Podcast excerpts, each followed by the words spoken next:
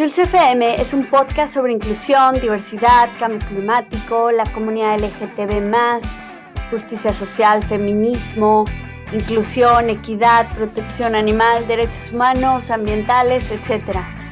Quizás son temas que a simple vista no parecen tener relación alguna, pero que sin embargo todo está interconectado con nuestro día a día.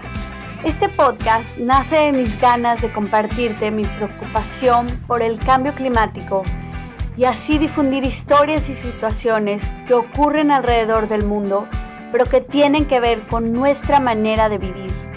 Yo soy Jules Fernández Marcos y para hablar de estos temas nos acompañarán otras personas que como yo compartimos el amor a nuestro planeta y buscamos el bien común. La idea es generar conciencia y ojalá inspirar al cambio social que tanto nos hace falta.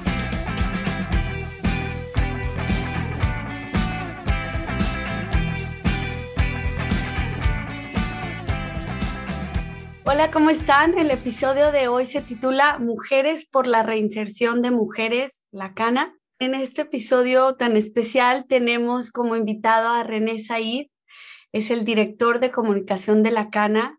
Él nos va a hablar sobre el trabajo que realiza esta organización en los centros penitenciarios femeniles en México. Hola René, ¿cómo estás? Hola Jules, muchísimas gracias, todo muy bien y muy agradecidos por la invitación a este espacio. Muchas gracias. Gracias a ustedes por la oportunidad de escuchar sobre su maravillosa labor y bueno, cuéntanos un poquito qué es la cana, pero antes de eso, ¿quién eres tú y qué es lo que haces? ¿Cómo fue que te involucraste? Pues eh, muchas gracias, Jules. mira, te cuento que yo soy el director de comunicación de la Cana. Eh, tiene recientemente que me integro a estas labores porque la Cana es una organización social que ha ido creciendo una empresa social que ha ido creciendo y en los últimos meses sabemos eh, nuevas personas que nos hemos ido integrando. Particularmente yo llego aquí por mi trabajo en la lucha y, los y la defensa de los derechos humanos.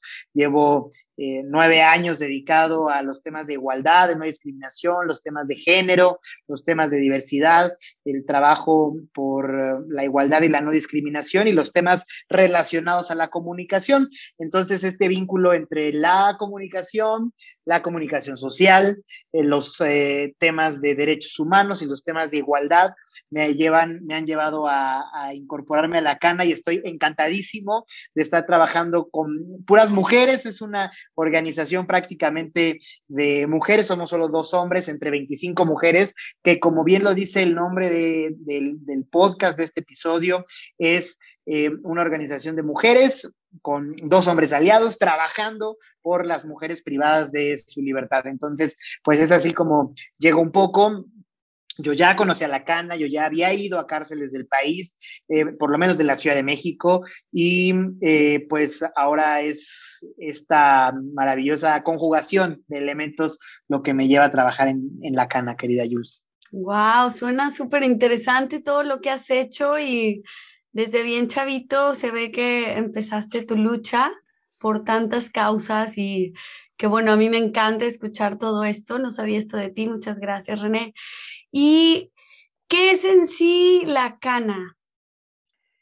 La Cana es una organización social, es una empresa social que nace hace seis años con la inquietud, el deseo, eh, la indignación y la fuerza de cuatro eh, mujeres jóvenes fundadoras de nuestra organización, tres abogadas, una psicóloga que visitaron hace más de seis años, de que se fundó la Cana tiene seis años, pero por lo menos tiene diez que ellas llegaron a un centro penitenciario y conocieron la situación de las mujeres en reclusión de las mujeres privadas de su libertad y decidieron accionar, decidieron hacer algo para contribuir un granito de arena. Nosotros decimos que es un granito de arena, pero realmente sabemos que cada peso que llega a ellas a través de la cana, cada taller que llevamos a tres, a cinco, a diez, a quince mujeres, pues eh, queremos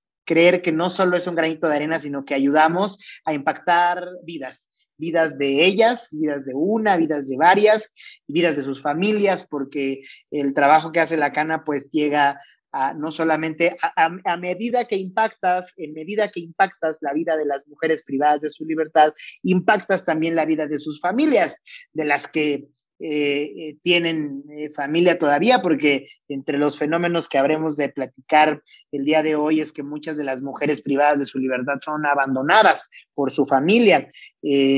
hay casos muy paradigmáticos o muy representativos de que cuando una hermana y un hermano caen a la cárcel, es mucho más factible o hay o sucede que vayan las familias a visitar al varón, que vayan a visitar al hijo, al, nieto, al sobrino, y a la mujer la olvidan, porque en nuestra sociedad la concepción que tenemos eh, mental todavía, eh, prevalecen los eh, prejuicios, prevalece la misoginia, prevalece Em, el machismo, y entonces es una vergüenza que una mujer cometa un delito, es una vergüenza que una mujer caiga a la cárcel. Eh, pero el hijo no, y, al, hijo lo vamos a ver, y al hijo le llevamos comida, y al hijo le llevamos ropa, y la mujer no. Y en muchas ocasiones no solamente pierden la visita o pierden la cercanía con su familia, sino que además eh, ellas siguen manteniendo a sus hijos o a sus hijas que quedaron en libertad en muchas ocasiones o los mantienen a los que viven dentro con ellas, eh, que solo pueden tener hijos en México hasta los tres años. Eh, pero bueno, en fin, eh, ellas conocieron de cerca esta problemática, cuentan muy bien cómo ese fue el factor clave, vieron, llegaban a los penales, llegaban al penal de Barrientos, el penal de Barrientos para la gente que nos ve en otras partes de, fuera de México. Eh, Barrientos es un penal en Tlalnepantla, Estado de México. Eh, el Estado de México es la zona periférica a la Ciudad de México y Tlalnepantla es uno de los municipios conurbados a la Ciudad de México, pero que ya sufre de amplios contrastes sociales, de amplia marginación social. Y ahí hay un penal que se le denomina el penal de Barrientos, es comúnmente conocido como el penal de Barrientos. Ellas llegaron ahí hace 10 años, hace 9, 8 años, y conocieron la de viva voz eh, o eh, de forma presencial cómo es que había grandes filas los días de visita, había grandes filas para visitar a los hombres y había muy pocas personas en la fila para visitar a las mujeres, porque es drástico y es evidente cómo las mujeres son abandonadas por sus familias. Mira, es tan fácil como entender que ¿quién cuida en las familias mexicanas? La mujer.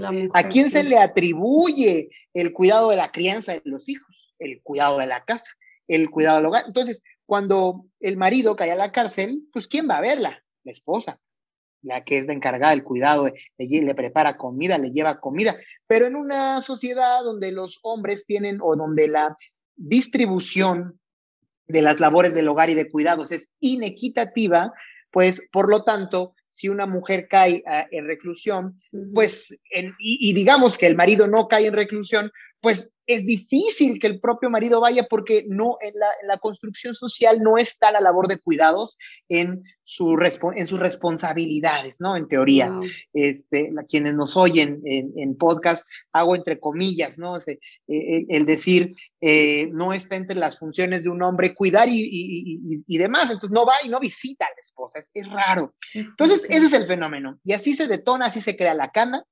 Al principio eran ellas cuatro, Dani, eh, Merche, Raquel y Wendy yendo a las cárceles, llevándoles eh, apoyo en, un, en primera instancia. Era ellas ya normalmente ya dentro de la cárcel hay alguna que otra actividad no institucional pero unas este tejen pulseritas este bordan unas almohadas pues al principio ellas sacaban los, los, esos productos y los vendían, ¿no? Y les ayudaban comprándolos, ¿no? Ya después les dejaron algunas tareas encargadas para, para tejer algunas eh, eh, cosas específicas, eh, pero bueno, al final la cana tiene seis años y ha sido un largo, pero largo camino de consolidar te lo voy a decir de esta forma, de consolidar a la empresa social penitenciaria a favor de las mujeres más grande del país. Y eso que somos muy chiquitos, pero muy chiquitas, pero somos la empresa social que trabaja, eh, que brinda trabajo penitenciario a las mujeres más grande del país. Imagínate, y eso que nuestro universo de impacto no es tanto como el que quisiéramos, pero eh, pues bueno, así es como surge la cana y eh, tratando de llevar oportunidades económicas, brindando oportunidades económicas a través de la generación de alguna actividad productiva que les permita generar ingreso a las mujeres. Wow. Oye, René, pues mira, algo que mencionaste hace ya un rato fue el tema de em, que ustedes dicen que es un granito de arena. La verdad, suena muy humilde para todo lo que han hecho, que ya nos contarás más, pero ya suena en sí que es algo muy grande y sobre todo, como dices, es un impacto no solo en la persona, en la beneficiaria, no sé cómo se refieran a ellas, eh, sino en toda su familia y en lo que implica o en, o en sus hijos, hijas si tienen. O sea, yo creo que es muy grande lo que están haciendo y qué interesante que sean, como dices, bueno, chiquitos, pero muy grandes en todo el país, que bueno, México tiene no sé cuántos millones de habitantes y ojalá puedan 130. seguir creciendo, wow, 130, que puedan seguir creciendo y ayudando de esta forma a tantas mujeres. Pero lo que me llama la atención es que no deja de haber desigualdad entre hombres y mujeres en este mundo. O sea, no me hubiera esperado si no nos cuentas de cómo ellas, a lo mejor sin planearlo, no se habían percatado de esto, ¿no? De la diferencia entre hombres y mujeres en el penal em, varonil y en el femenil, qué pasaba, ¿no? Y de ver eso ausente, para mí es impresionante. No, y no solo eso, este sesgo de género que tú cuentas, bueno, yo te lo, te lo comparto desde estas estructuras sociales que hemos establecido, donde el hombre, donde el hombre provee, la mujer cuida en la casa, y bueno, al momento de que lo llevamos a, a, la privación de la libertad, se trasladan estos mismos roles sociales, pero eh, la misoginia y el machismo permanece durísimo en las mismas instituciones penitenciarias. Eh, no hay o hay muy pocas cárceles en México solo de mujeres y para mujeres. ¿Qué es lo que sucede? Em, una cárcel en México es construida con visión para varones y cuando se empiezan a dar cuenta que se necesitan espacios para mujeres, pues le van robando un cachito a las cárceles de los hombres para ir metiendo huequitos, cuartitos, espacios en esas cárceles construidas para varones destinadas cachitos para las mujeres. Pasa en el penal de Catepec. El penal de Catepec, que es conocido como el penal de Chiconautla, también es en el Estado de México. Quizá aquí me gustaría hacer un paréntesis. La Cana tiene trabajo en seis centros penitenciarios, eh, cinco en el Estado de México y uno en la Ciudad de México. En la Ciudad de México trabajamos en, el penal de Santa Marta, Acatitla, que se encuentra en la delegación Iztapalapa, que es la alcaldía más poblada del país. En ese lugar tenemos incidencia y en cinco centros penitenciarios en el Estado de México, Barrientos, en Tlanepantla, Ecatepec, en Nezahualcóyotl trabajamos en dos centros penitenciarios, uno que se le denomina Nesa Bordo y otro que se le denomina Nesa Sur, y finalmente en uno más en Chalco, Estado de México, en esos seis centros penitenciarios. Bueno, y ahora regresando al tema del sesgo de género, eh, es evidente que las mujeres han sido, son incluso relegadas dentro de los sistemas sociales eh, de la casa, de la política, de los, de los empleos, pero también en las cárceles, porque es eh, eh, en, el penal de Catepec, en la sección varonil, tienen cancha de fútbol, cancha de básquetbol, un ring de box para un ring para practicar box. Y si yo te contara el tamaño del patio que yo diría pasillo que tienen las mujeres en ese centro penitenciario es eh, drásticamente eh, inmensa la diferencia. Es un patio donde a lo mejor eh, te lo puedo describir como del tamaño de una cancha de básquetbol, que no es tan grande, de una cancha de básquetbol, pero que además como no hay espacio suficiente, por ejemplo, para tender la ropa mojada después de lavarla, entonces ese pequeño espacio que les quedaba como eh, tamaño de cancha de básquetbol es, utilizado la mitad para tender ropa durante el día y la otra mitad para que ellas puedan salir, caminar en ese micro espacio que es la mitad de la cancha de una, de una cancha de, de básquetbol, mientras los, mientras los varones en, en, el, en el ahora sí que cruzando la barba tienen mucho espacio, tienen gimnasio, tienen, digo, por supuesto la sobrepoblación es mayor, pero lo que voy es el sesgo de género. Incluso en los sistemas penitenciarios las mujeres siguen siendo relegadas y siguen eh, viviendo condiciones eh, eh, muy precarias y de olvido y de, de, exclusión. De estos penales, el, por ejemplo, el penal de, de Nesa Sur, como le llamamos nosotros, ese sí es un penal exclusivamente femenil, pero el resto son eh, penales que eh, son compartidos, digamos que mixtos, no porque estén juntas las poblaciones, sino porque eh, son, les, han, les han añadido secciones para mujeres más para que quepan las mujeres, ¿no? Qué mal. Oye, bueno, parece que los hombres hasta gozan, entre comillas, de más privilegios que las mujeres privadas de su libertad. Pero René, si tú pudieras hablar con algún arquitecta, un arquitecto para diseñar una cárcel femenil, ¿qué es lo que, lo que haría distinta de, una, de un penal de los que tú has visitado? Creo que fundamentalmente hay que hablar de un sistema penitenciario con perspectiva de género, es decir, cómo nos ponemos los lentes de las necesidades de una mujer para construir un sistema penitenciario. Em, con cosas básicas, como por ejemplo eh, una zona de alguna estancia para los niños y las niñas, porque en los penales varoniles no hay, no existe la posibilidad de que los hombres estén al cuidado de los hijos, pero como es tarea, es tarea, y lo entrecomillo, de las mujeres cuidar a los hijos, pues sí hay posibilidades de que los hijos estén a cargo de las mujeres privadas de su libertad, las madres privadas de su libertad, por lo menos hasta los tres años como lo establece la ley, la, ley nacional.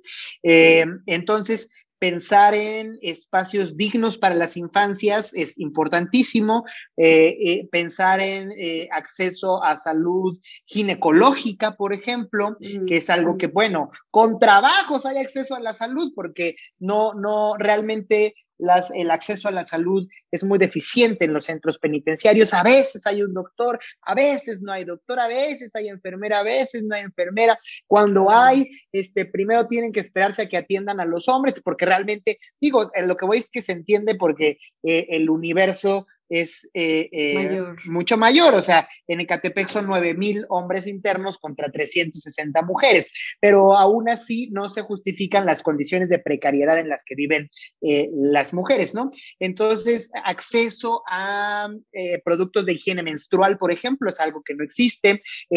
todo cuesta en la cárcel, una cárcel, el sistema penitenciario, los sistemas penitenciarios no te dan nada no te dan una cobija, no te dan unos calcetines, no te dan un cepillo de dientes, no te dan una toalla sanitaria, no te dan pañales para tu bebé, todo eso te lo tienen que traer de afuera, todo eso o, te lo, o, lo tienes que tú ganar generando un ingreso y comprándolo. Eh, un rollo de papel de baño dentro de un penal te puede valer entre 25 y 3, un rollo de papel de baño te puede valer entre 25 y 35 pesos. Cuando me cruzo aquí a la, a la, a la tienda de la esquina de mi casa, su casa, y nos ha de costar 5 o 10 pesos, pero allá vale 35 pesos un rollo de papel de baño. Y entonces, cuando uno piensa en estas condiciones, eh, eh, algo de las otras cosas que les hace falta a los centros penitenciarios son eh, empleos forma de generar ingresos. En el penal de Catepec, donde tenemos trabajo de la cana, por ejemplo, hay solamente un taller de FOMI, eh, un taller de FOMI y está la cana y en el taller de FOMI les pagan muy poquitito por hacer figuras de FOMI. Si tú logras hacer 10 marcos de FOMI que son de este tamaño como de metro y medio por metro y medio, tienes que hacer 10, te darán 50 pesos por esos 10 que hiciste. Y eh, puedes tardarte entre uno o dos días haciendo estos marcos. Entonces, en dos días podrás generar 50 pesos, podrás ganar 25 pesos al día si haces cinco marcos. Menos de dos rollos de papel. Este, entonces es dificilísimo, por eso es que hay que pensar las cárceles como una, nosotros, nosotros, nosotras tenemos una frase, que es que las cárceles sean lugares de oportunidad y no de castigo. Ya, es que no me puedo imaginar a una mujer embarazada, o sea, de por sí hay mil quejas, los antojos, los dolores, la incomodidad, y tener que ganarse una cobija o el bebé recién nacido y no tienes eso, no te lo provee la cárcel, se me hace impensable. Gracias a ti puedo un poco ver lo que pasan estas mujeres, pero suena que es muy duro. Es durísimo. Tenemos casos, eh, bueno, a, lo mejor ya adentrándonos más al trabajo de la cana, ya te he contado un poco las condiciones eh, penitenciarias, adentrándonos un poco al trabajo de la cana, después de estos seis años tuvimos que abrir un nuevo eje de trabajo que se llama seguimiento en libertad. Es decir, las mujeres que íbamos logrando y que íbamos viendo que conocían a la cana adentro de la cárcel y que recobraban su libertad necesitan acompañamiento. ¿Por qué? Porque como fueron abandonadas por mucho tiempo por sus familias, no tienen una casa donde llegar, cuando salen, hay veces que no saben dónde están porque a ti te pudieron haber detenido en, este, en, una zona y tú no ubicas dónde está el penal o sea, nunca ha salido del penal. Entonces no ubica si, si hay un transporte público, este, sale sin un peso, por supuesto, sale sin INE, sin, en, México eh, la INE es la identificación oficial, el ID, eh, sale sin, una, sin INE, sale este, la, carretera que pusieron hace tres años, tú no, lo, tú no la conocías porque tú llevas diez adentro. Entonces tú no sabes si tomar para la derecha o para la izquierda. Y por supuesto que saliendo del penal puede ser víctima de robo. Bueno, entonces nosotros tuvimos que crear un programa que se llama Seguimiento en Libertad. Y este programa busca acompañar a las mujeres que recobran su libertad. Bueno, en este programa tenemos ya algunas eh, chicas, mujeres eh, que eh, tuvieron hijos dentro de los centros penitenciarios y nos cuentan estas historias garrafales. La historia de Adri, que la pueden consultar en nuestra página, en nuestras redes sociales de la Cana. Recientemente la subimos en el marco del Día de las Madres. Y la historia de Adri nos cuenta cómo ella llega y no sabía que estaba embarazada, pasa dos meses y cuando pierde su periodo y no se da cuenta, hasta ese momento se da cuenta que está embarazada y las custodias no le creían, no le creían hasta que empezó a, abultarse el vientre y hasta que empezó a tener dolores, eh, tuvo eh, nunca, no tuvo supervisión médica durante el embarazo, fue un parto prematuro de siete meses. Cuando empezó labor de parto, no le creían que se le había roto la fuente, la dejaron cinco horas en el penal hasta que la sacaron, la sacaron esposada, la sacaron custodiada, la custodia se quería meter al quirófano con tal de que no eh, se fuera a escapar. Seguramente una mujer en trabajo de parto se va a querer escapar, pero así, así, y parió esposada, este, eh, no le enseñaron a su hijo sino hasta horas después, eh, tenía miedo de que le fueran a quitar a su hijo, afortunada, a su hija, afortunadamente eh, ya llegando al interior la recuperó, en fin, ahora Adri forma parte de nuestro programa de seguimiento en libertad, colabora, contribuye con la cana, trabaja para la cana y es una de las historias de éxito.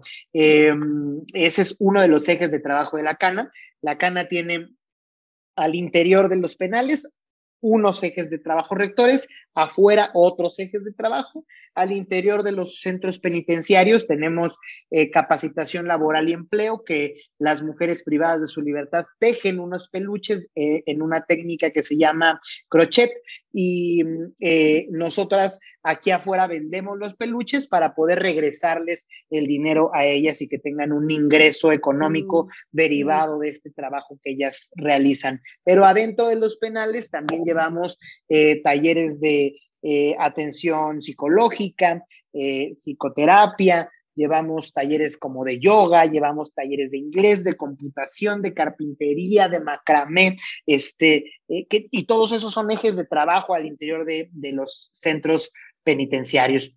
Y aquí afuera, en nuestro programa de seguimiento en libertad, también tenemos toda una estrategia para atender a las mujeres en libertad.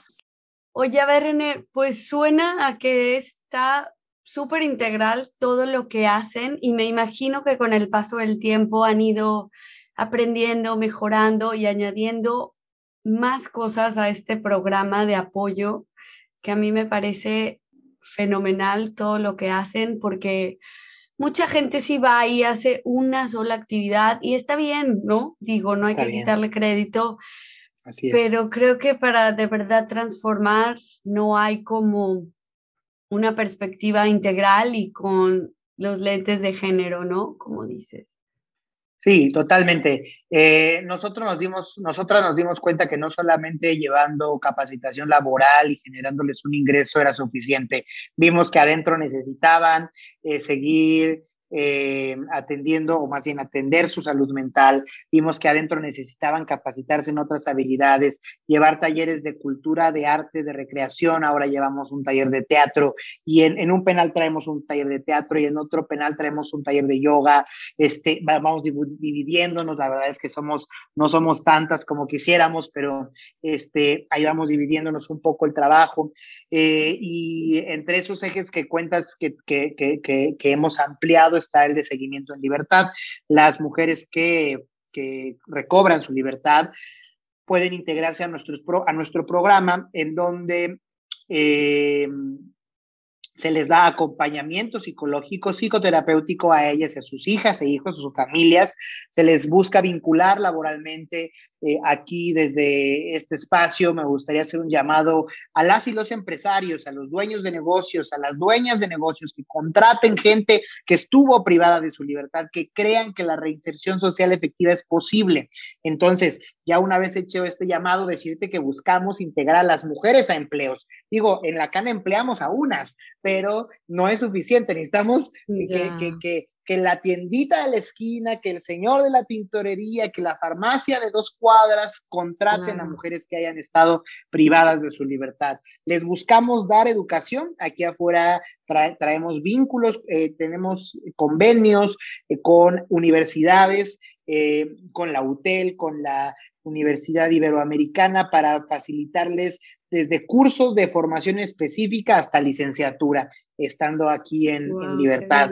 Este, eh, buscamos, eh, eh, bueno, en fin, habrá, hay unas que siguen tejiendo aquí afuera con nosotras, en fin, es, de eso se trata la estrategia de seguimiento en libertad. Y otro de esos ejes fundamentales de trabajo que hemos puesto en marcha recientemente, va a cumplir un año de su puesta en marcha, es un eje que se llama Proyecto Libertad. Y Proyecto Libertad es un grupo de abogadas que se encarga de revisar casos de, expedientes de las mujeres privadas de su libertad y brindarles ya sea asesoría jurídica o incluso representación legal. es ah, decir, la CANA se vuelve sus representantes legales para buscar, para buscar lograr la libertad de estas mujeres, ¿no? Este es, ese es otro de nuestros ejes nuevecísimos. Llevamos nueve mujeres que hemos logrado su libertad. Parecería que en seis años son muy pocas, de, particularmente de este eje de trabajo. O sea, otras mujeres recuperan su libertad, pero no a través de nuestro programa. La recuperan por la razón que sea. Este, pero a través de este programa de asesoría y acompañamiento jurídico hemos logrado la liberación de nueve mujeres. Este, y eso en un solo año de trabajo que hemos puesto en marcha este eje estratégico. Entonces, pues es este, pues fundamental. Algo de lo que nosotras decimos es, queremos despresurizar las cárceles, queremos reducir la sobrepoblación en las cárceles y eso lo vamos a lograr eh, eh, logrando que menos mujeres ingresen a la cárcel hay que acordarnos, yo eh, peleo, peleo muchísimo con la gente que dice que las cárceles son escuelas del crimen. Me niego porque eso es claudicar, eso es este, decir que no existe la reinserción social efectiva. Pero también hay que ser realistas. Una mujer que robó eh, una tienda de abarrotes, que robó unos, unos gancitos, o que, o que iba acompañando al que robó la combi, el camión. No queremos que entre a la cárcel donde existan las asesinas y los asesinos, los secuestradores, este, no, entonces Claro, entonces, ¿cómo logramos con intervenciones, eh, decimos, quirúrgicas, en la que, pum, identificamos que una mujer este, llegó por robo o por acompañar al, al, hombre en el robo? No, evitar que llegue a la cárcel con un beneficio preliberacional. Oye, ponle un brazalete, este, o sea, que cumpla su pena por haber robado, pero ponle un brazalete para que la cumpla en su casa, porque no nos sirve de nada que esa mujer que solo robó o que iba acompañando a su, a su, al hombre en el robo, este, llegue a un lugar donde hay este, gente que cumple penas por delitos más graves. Eso buscamos, despresurizar las cárceles, ir sacando de poquito en poquito. ¿Para qué? Porque eh, las condiciones eh, son horribles. Duermen de a dos por cama, duermen en el piso, duermen en condiciones de hacinamiento muy, muy complicadas. Qué fuerte, dos por cama más un bebé. Y bueno, el tema de los las bebés, a mí me llama mucho la atención porque dices que es hasta los tres años. ¿Qué pasa cuando la mujer, la familia la rechaza y ya tiene que entregar a su hija, a su hijo? ¿Qué, qué sucede ahí? ¿Quién?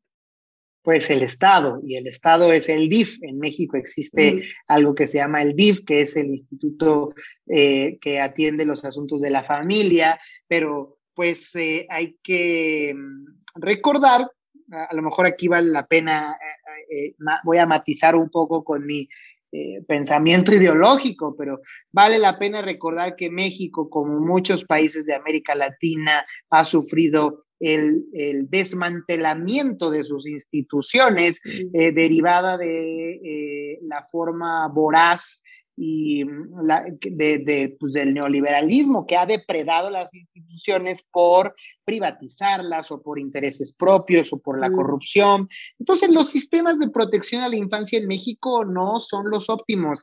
El DIF es el sistema de protección a la infancia en México. Entonces, pues muy desafortunadamente cumplen los tres años de vida los bebés adentro y son eh, eh, encargados, es encargado el Estado de su custodia, es decir, llegan a manos del DIF. Entonces es muy difícil. Las mujeres buscan que pues sí, algún familiar pueda hacerse responsable del hijo una vez cumpliendo los tres años, pero de no ser así, terminan en manos del DIF hasta que ellas pueden recobrar su libertad. Es eh, muy difícil para ellas eh, desprenderse de sus mm. hijas y de sus hijos en esa edad, sin duda. Ya, es una cadena de, de problemas y de conflictos que lleva el estar ahí, ¿no? Sin duda. Sin duda, estamos haciendo en la Cana una investigación, esa sí es a nivel nacional, eh, estamos recorriendo con las directoras, con un equipo de investigadoras, estamos recorriendo diversas cárceles del país, entrevistando a mujeres, preguntándoles por qué llegaron a la cárcel. Y esta investigación es una investigación sobre eh, delincuencia y género, el vínculo entre la delincuencia y el género. ¿Y a qué voy? A que las historias que nos hemos encontrado en la gran mayoría de las mujeres que hemos entrevistado es que ellas están ahí no necesariamente por haber sido protagonistas del delito, mm. sino por haber sido copartícipes, testigas, este, del crimen que comete el hombre. Es decir, este, eh, hay que acordarnos, uno de los grandes principios eh, del feminismo es que las mujeres son promotoras de la paz. Em, y cuando encontramos este sesgo de que una, de que la gran mayoría de las mujeres privadas de su libertad no está porque cometieron de motu propio el delito, sino que son este, siempre las acompañantes, las copartícipes, pues te das cuenta del sesgo de género, de que al final los hombres, los varones siguen siendo los protagonistas de la violencia, de la delincuencia. Eh, y que muchas veces, por ejemplo, resulta que el hombre es el secuestrador y la mujer era la encargada de la casa de seguridad, la que le llevaba la comida al secuestrado, la que, este, y entonces cuando llega el operativo de los policías, detienen, a, está la mujer ahí y no necesariamente porque sea quien protagonice los, em, los delitos u otras historias, como por ejemplo eh, mujeres que eh, llegaron al crimen organizado derivado de que sus parejas estaban en el narcotráfico, pero em, ellas tuvieron en algunas ocasiones oportunidad de salirse de ese vínculo amoroso o afectivo y no lo hacían porque eh, por al final del día la dependencia de muchas mujeres al vínculo, es decir, que obviamente en condiciones sociales muy adversas. Mira, este, Jules, hay que acordarnos quiénes están en la cárcel. En la cárcel están las personas pobres, las que no tienen dinero, las que sufren mayor desventaja social. Entonces, evidentemente, eh, una eh, mujer en un contexto social muy adverso, es difícil que advierta que pueda deshacerse ese vínculo. O sea, si, si, si trabajáramos desde las escuelas, desde los sistemas educativos, desde la formación en el fortalecimiento, en el empoderamiento de las mujeres, eh, muy probablemente este, aquella mujer que era, este, que está en la, en la, casa de seguridad, no sé, hubiera podido deshacerse del vínculo afectivo de su pareja desde antes. Pero esto de este estudio que te cuento es muy revelador porque nos sigue evidenciando cómo eh, las mujeres no son el factor de violencia, son los hombres quienes protagonizan en gran medida la violencia, eh, eh, la violencia criminal. Y los números no cuadran, los números no cuadran porque de estos este, 130 millones que ya somos, el 60% de la población son mujeres. Eh, y tenemos una población penitenciaria femenil en, en el país de 2.500 mujeres. Entonces, Mm, los datos no cuadran, los hombres siguen siendo los protagonistas de la violencia y las mujeres las acompañantes. Y bueno, Jules, no te cuento de los casos de mujeres que están ahí eh, adentro de la cárcel por haber matado a su esposo porque estuvo a punto de asesinarlas, porque fueron intentos de feminicidio, eh, y cuando e, ellas eran eh, golpeadas día tras día por el marido, un día eh, eh, se hartaron y lo mataron.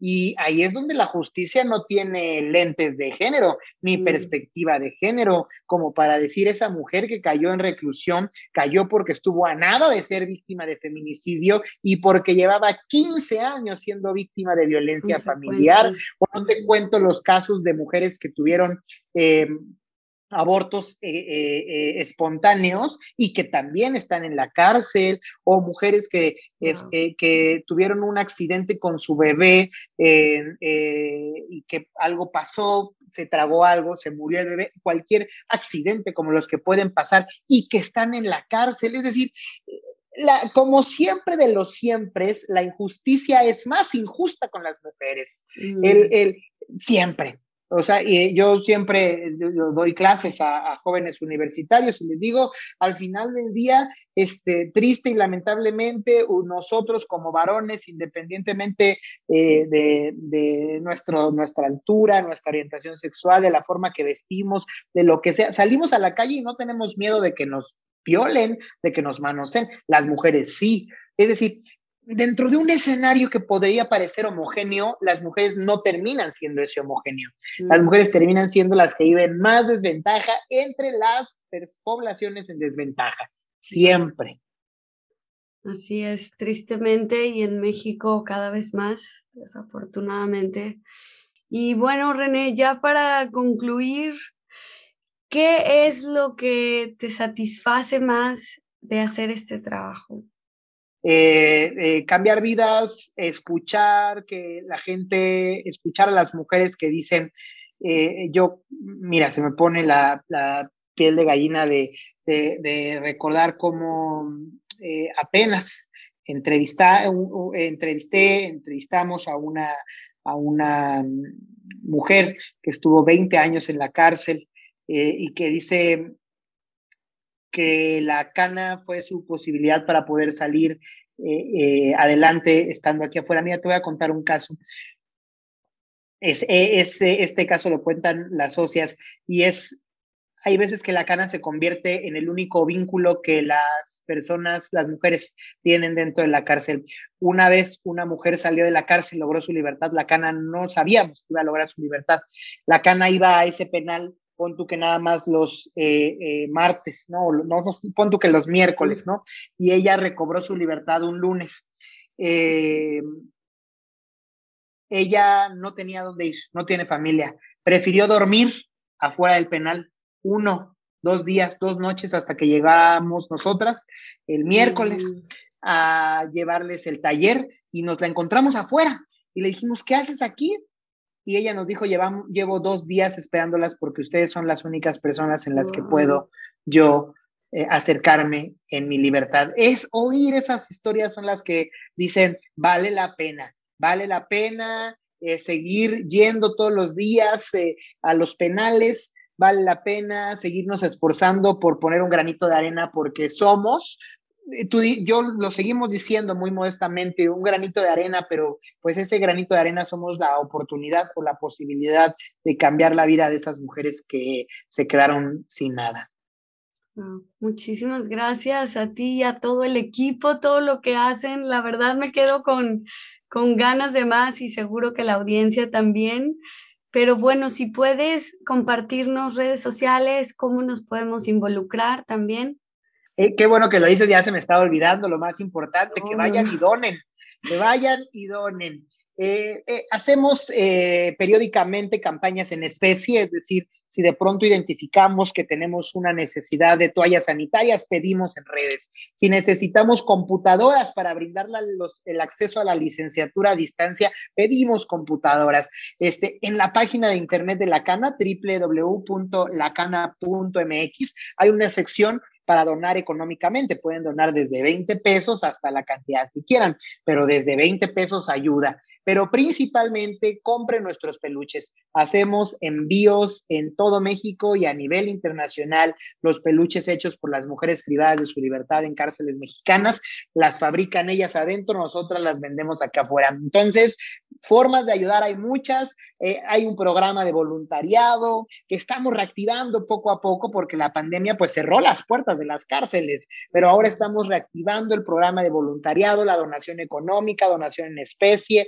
eh, siempre necesitamos computadoras, necesitamos teléfonos celulares porque las, las mujeres se salen incomunicadas, este, incluso si nosotros les podemos dar un trabajo, luego es cómo te comunicas con ellas, no tienen dinero para comprar un celular. Entonces, pues todo eso y sobre todo comprando nuestros peluches en la página y en nuestras redes sociales, arroba la cana MX, así nos encuentran en Facebook, en, en Twitter, en Instagram, para que nos sigan y nos visiten y nos donen, que siempre su ayuda es muy valiosa.